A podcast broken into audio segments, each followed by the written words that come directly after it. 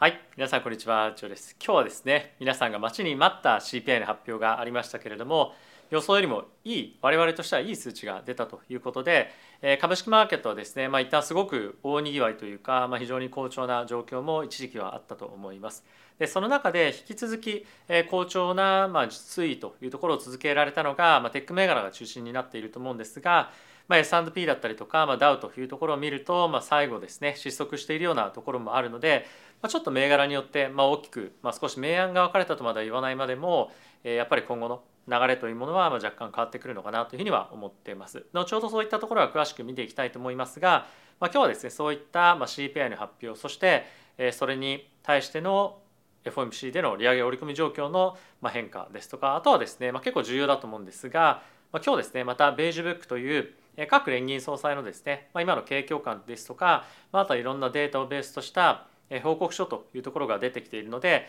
まあ、そういったところを皆さんと一緒に見ていきたいかなというふうに思っております。はい、で今ですね、えー、いろいろとまあ金利が動いたり今日もですねこの CPI の発表によって金利が大きく上昇してドル円がですねものすごく大きく下落したりですとかあとはですねドルが本当にもう1年数ヶ月ぶりの水準まで下落していたりとかしているんですよね。まあ、こういった状況でもあるので株式だけではなくて、まあ、為替ですとか、まあ、その他諸々の大きないろんなアセットに対して投資をできる環境っていうのは作っておくとそうはないんじゃないかなというふうに思います。まあ、そんな中でですね僕が使っているのが FXGT なんですが、まあ、一つの口座開設するだけで株為替コミュニティそして仮想通貨取引できるプラットフォームとなっておりまして、え口座開設プラス KYC で1万5000ドルのですねすみません1万5000円分の取引ボーナスそして今ですね入金額に対して70%のですね取引ボーナスがもらえるキャンペーンもやっていますのでぜひですねこういったところを使っていただければと思っております。はいということでまずは皆さんと一緒に指数の方ですね見ていきましょう。こちらがダウですね。プラスの0.25%、S&P に関してはプラスの0.74%。まあ、若干ちょっとダウに比べては非常にしっかりと、えーまあ、維持できたような価格帯になっているんじゃないかなと思います。でナスダックについては、えー、ほぼですね、まあスタ、スタートの状況と変わらずというところで終えられているので、まあ、やっぱりダウや S&P と比べると非常に好調な、えーまあ、推移というのが引き続き続いているのかなと思います。ラッセル2000に関しては、まあ、プラスの1.05%で終わっておりました。で今日はですね米国の10年債の金利は10ベースほど下落をしてまた3.86というところまで下落をしております。でこんな状況の中ですねドルが今日は大きく下落しました。ユーロドルに関しては1.1134というところで1%を超えるドルの下落ユーロの上昇。そしてドルに関しては138.47もすごい下落ですよね。約2円ぐらいの下落になってますけれども1.34と34%の下落となっておりました。おそらくえこのドルの下落のトレンドはもうちょっとここ数日前ぐらいから皆さんにですねヘッジファンドの動きも変わってきてますよということはお伝えをしてますけれども、まあ、このまま結構ですね強いトレンドに今後なっていくんじゃないかと思いますし一旦ですね FOMC のタイミングでパウエル議長からもですね、まあ、多価的な若干発言は出ると思うんですが、まあ、このトレンドっていうのはですねやっぱりちょっと変わらないんじゃないかなと思います。はいまあ、これ一つ非常にいい今後ですね継続していきそうなトレンドなんじゃないかなと思うので、えー、ぜひですね注目していただければと思っております。であとはですね今日原油というところで 1.48%75.94 というところまで上昇していましたドルにかあすみませんゴールドに関しても1962ドルというところまで上がってきてますねでクルードオイル原油に関してはバイデン大統領がですねちょっと今日これニュースで紹介してないのでここでご紹介したいと思うんですがウクライナの NATO 参加に関しては、まあ、しばらくないでしょうということを言ったんですよね。なので、まあ、しばらくの間はやっぱり NATO の介入できるようなま状況ではまあないということで引き続きウクライナとロシアのですね、まあ、戦争関係っていうのがま継続していきそうなんじゃないかということで、まあ、やっぱりこの原油関係に関しては、まあ、そういった観点ではまだ上昇圧力というのがかかっていくんじゃないかと思います。まあ、あとは今ですねアメリカの経済がまあ引き続き好調さとところを維持しているというところもあって、え原油にはですね、まあ、ちょっと下落の圧力がまあ、今日という観点では、まあ、なかなか下がりづらいのかなと思います。まあ、これは後ほどちょっとベージュブックなんかを見ていただくと、えー、分かるんじゃないかなと思ってます。はい。で、ここからちょっとチャートを見ていきましょう。えー、ラスタックに関し関しましては、えー、今年のですね、高値というところを終値ベースで更新をしてきているような状況となっております。で、えー、こちらはですね、まあ、ダウ、そして、S&P なんですけれどもやっぱりダウがですね顕著にやっぱり上値がすごい重いような状況となってますよね。でこの辺りが抜けてくるとまあ非常に大きな幅広いセクターでしっかりとですね上昇しているというような印象が、まあ、より植え付けられるんじゃないかなと思いますが、まあ、やっぱり S&P ですとか、まあ、特にナスダックですねこの辺りの上昇がすごく強すごく強いというのはやっぱり今今回の CPI を受けてマーケットがですねリスク取りに行くぞ行っていいんだっていうような感じのですね、えー、まあ気持ちにやっぱなっているということだと思うので、まあ、ちょっといろんな銘柄に対してもちろん分散はさせていきながらも、まあ、やっぱり今のマーケットのその意欲みたいなところがすごくここに表されているような動きなんじゃないかなと思っています。これ以外に先ほど10年債の金利見ていただきましたが2年債の金利は10年債以上に下がっていまして14ベースぐらいですね下がっておりましたこれはやっぱり直近でもう1回ないし2回、まあ、今のところマーケットも1回で終わるんじゃないかというふうに言ってますがもう年内の利上げはですね、まあ、ある程度目処が立ったというようなことを今ファンドもしくはまあマーケットのプレイヤーがですね持っているようなサインなんじゃないかなと思うのでここからのやっぱドルの下落についてはもう一旦ですねちょっとギアが入ったような形で続くんじゃないかなというふうに思ってます。えー、と今年でのえー、まあ安値っていうところもドルインデックスに関しては割れてきていて2022年の4月のタイミングまでえ今下がってきてるんですね。でこれに関してはまた下がさらに下がっていくことによってえゴールドの上昇ですとかまたユーロドルの上昇まあドル円に関してはちょっと難しいなっていうところもタイミングによってはちょっとあるんじゃないかなと思いますが、まあ、結構ですねあのドル円に関しては結構ロング持っていた人たちが140円以上で、まあ、いたんですよね。これがまあ結構結構切られていたりとかまだ切られる可能性があるようなポジションというのも残っていると思うので短期的にもう一旦下に走る可能性があるかなと思いますが、まあ、ドル円でリスク取るというよりも、まあ、結構ユーロドルとかですね、まあ、そういったところの方が、まあ、僕はですね、まあ、やりやすいんじゃないかなというのはなんとなくま思ってます。まあ、これすごいトレンド出てますよね。なのでまあこの辺り、え、もっともっと戻っていってもおかしくはないなと思いますし一旦ちょっとここここでギアが入っているので短期的にこのまドル売りっていうところを取っていっても面白いんじゃないかなとは思ったりはしております。はいまあ、あとはさっきちょっと申し上げましたゴールドですねに関してはまだ2000ドルまでは戻っていないですけれども、まあ、ここからどこまで戻れるかっていうのが、えまあ非常に注目だと思いますし、まあ、とはですね今後、え注目しておきたいのは、まあ、ビットコインというところもすごく皆さんが見ているポイントではあると思うんですけれども、まあ、ビットコイン関係のところもですね見ておくと面白いんじゃないかなと思ってます。まあ、あとは今日ですね非常に大きく上昇をしていた中で、えー、まあ上昇でもあの上昇が続いていく中で、まあ、今後のアップルですとか、まあ、あとは注目されているのはやはり、まあ、NVIDIA ですね、まあ、この辺りの非常に大型銘柄でここ最近好調なところが、まあ、さらに上昇していけるか。で NVIDIA に関してはこんな感じでですね直近高値というところをまた更新していっているので、まあ、AI の勢いっていうのはまあなかなか収まらなそうですし、まあ、やっぱり後ほどちょっとベージュブック見ていきますがアメリカの経済強いっていう感じのですね、まあ、印象がすごくまだ残ってると思います。そうすると、まあ、直近でですねリセッションに入っていくってことがなかなかそんなに早くないんじゃないかと思っている状況の中この金利がですねある程度、えー、まあ長期的に維持される可能性がまあ経済が強いということである中でこういったテック銘柄がですね買われているっていうのはやっぱり株式銘柄に対してしっかりとですねリスクを取っていこうというような、まあ、意思の表れということですね。もうこれ何度も言いますけれども本当にそういうサインなんじゃないかなというふうに僕は思ってます。はい、で、えここからですね関連ニュース見ていきましょう。まずは CPI ですね、え CPI は6月が急激に鈍化して利上げ近く打ち止めるんじゃないかというような期待が高まったということですね。はい。まあ、これはちょっと見ていただきたいのが少し薄くて見えづらいかもしれませんが総合の CPI の指数に関しては予想が3.1%年率上昇が3%そしてコアというような状況だと5%の上昇だったのが4.8%の下落になったということですね。でともに2年ぶりだったりとか、まあ、2021年の終盤の以来の状況ということで、まあ、結構ですねえー、まあ、しっかりと鈍化してるなという印象がすごくあると思います。で引き続きもちろんコアの指数なんかに関しても4.8%っていうのは、まあ、当然数値としては強いと思うので次の FOMC でも利上げをした後にパウエル議長からまだやっぱり強いですよねという言葉は出てくると思いますね。ただしそれが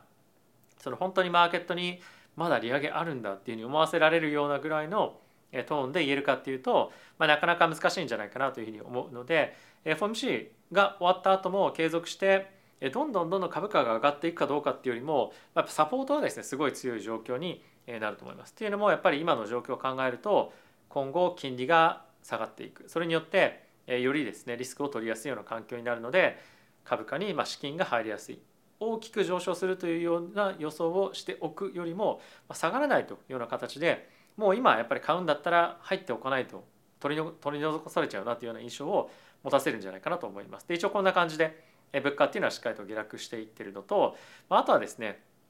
FED が気にしているようなスーパーコアというふうに言われる数値ですね、これらもしっかりと下がっていってるっていうのはある程度安心感があるんじゃないかなと思います。で今回ある程度下がってはいる一方で物価の上昇がですね高くまだ続いている一つの理由としてハウジング住宅のですね下落っていうのがまそんなにまだ直近で見えていないというか、期待通りに下がっていないとただしここからですね、まあ、しっかりと下がっていくんじゃないかっていうような予想がすごく強く出ているのと FOMC の後の質疑応答でパウエル議長もですね、まあ、今年の後半にかけて住宅関連の数値に関しましてはしっかりと下がっていくというような予想をしているということも言っているので引き続きこういった原則は幅広い領域で続いていきながらもしっかりとですね今度住宅セクターでも期待できるんじゃないかと思いますので継続的な物価上昇率の減速、まあ、つまりそのディスインフレですね続いていくんじゃないかなと思っております。はい、でそんな中ですねアメリカの経済活動状況というところが地区連銀の方からいろいろと報告がありました。で5月の下旬以降に関してはちょっとですね景気が戻ってきているというような状況になってます。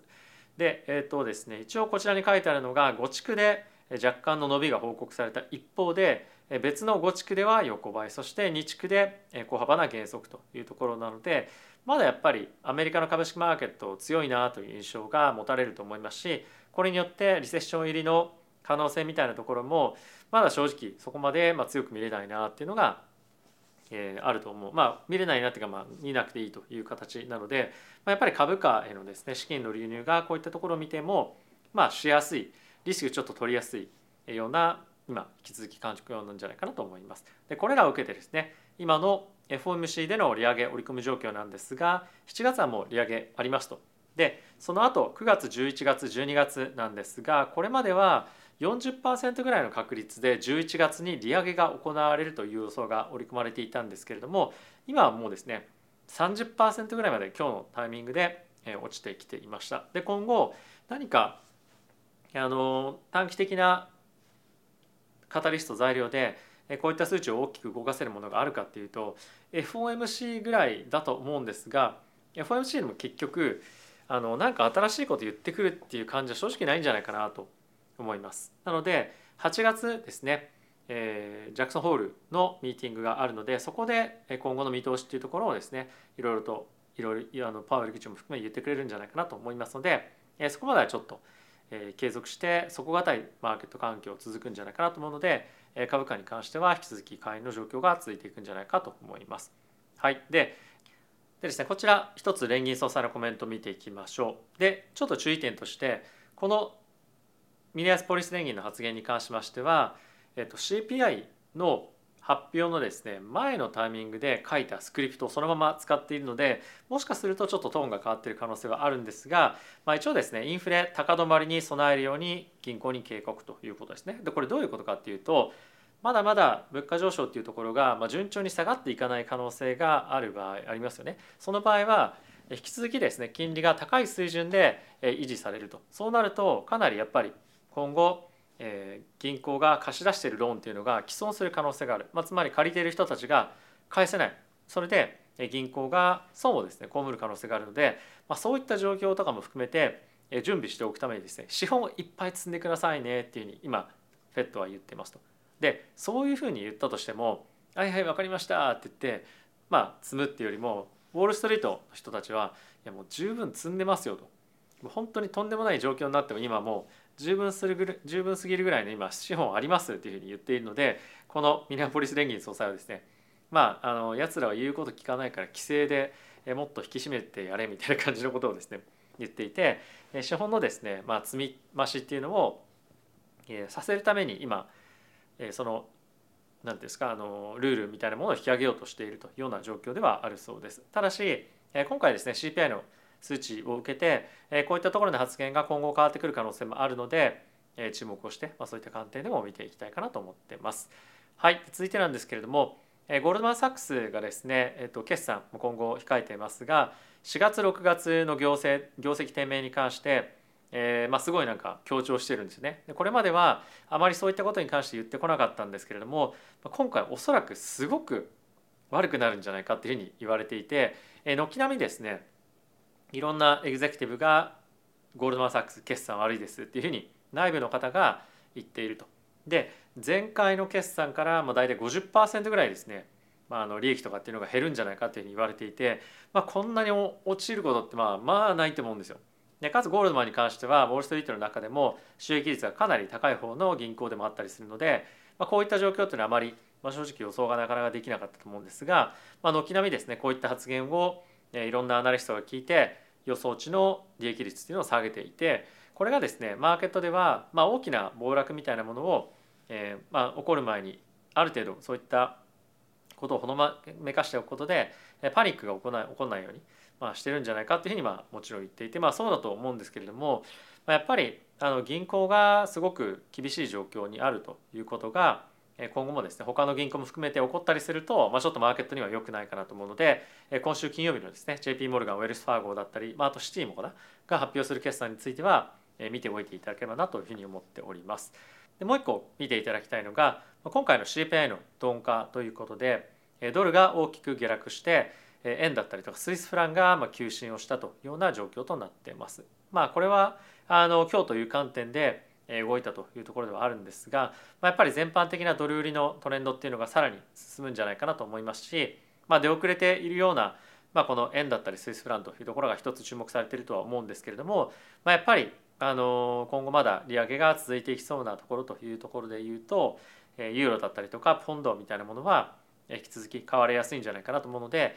まあ、こういったところでポジションを取ってみるっていうのも面白いんじゃないかなというふうには思ったりはしています。はい、ということでいかがでしたでしょうか？本当にこのドル円とかその為替が動くタイミングっていうのは、まあ、経済そしてまあ金融政策がダイナミックに動いていくタイミングなので、かなり面白い相場環境だと思うんですね。でかつ今後、まあ、こういった状況がしばらくいろんなところでですね起きていてっていうのもやっぱり FED の今の方針とまあ、日銀ももちろんそうですし Bank of England そして ECB European Central Bank っていうのはそれぞれも全然金、まあ、全然というかその European Central Bank と BOE Bank of England に関してはちょっと似たような政策ですけれども、まあ、結構地域によってすごい違うんですよねやってることが。なのでこれはすごくやっぱドル円とか為替取引してるから方からすると、まあ、すごくチャンスな環境なので